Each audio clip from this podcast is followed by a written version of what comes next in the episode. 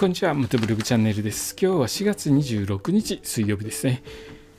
道の駅全国制覇の旅と題しまして、全国の道の駅のスタンプラリーに参加して、スタンプ全部集めて回ろうということをしています。それでですね、僕は道の駅いろいろ回っていくんですけれども、山の中入るとですね、どうしても、えー、携帯電話の回線が入りにくくなってしまうので、えー、一番山の中で強いのは僕が感じるのはドコモかなという気がするんですよね。でドコモの回線を使って、えー、スマートフォンのナビを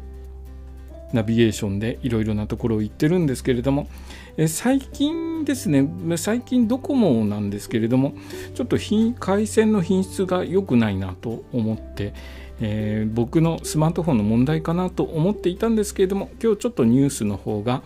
えー、ドコモの回線に関するニュースの方を目にしたのでその話をしますね、えー、ドコモの回線の品質に関してデータが流れないつながらないという不満の声が多く上がっているそうです。この問題はドコモが認識しており2023年夏までに解決するための対策を実施しているそうです。その対策とはですね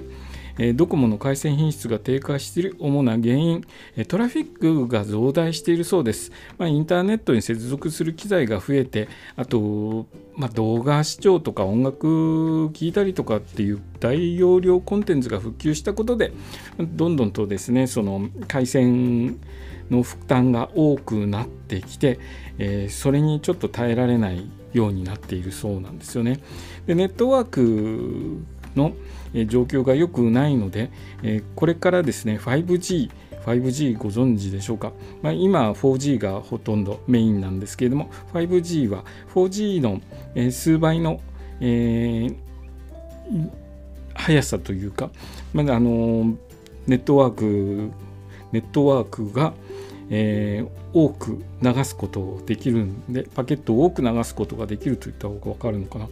えー 5G のエリアをどんどん広げていきますということなんですよね。で 5G を広げるにあたっては、そんなにすぐに 5G エリア広げることができないので、まあ、4G エリアですね、今つながっている 4G エリア、チューニングをしてですね、さらにインターネットにつながりやすく品質を改善していくそうです。まあ、このニュース見てですね、僕のスマートフォンが調子悪いのかなと思ってたんですけれども、どうやらドコモの、え、回線品質がちょっと今のところ厳しいしいということが分かって少し安心しました。まあ、ドコモのことなので、どんどんと、えー、回線の品質良くなっていくと思います。えー、これからですね、いろいろと道の駅、山、山多いんですよね。長野県の山の方行きますので、えー、回線つながらないと困りますので、早めにですね、ドコモの回線が、え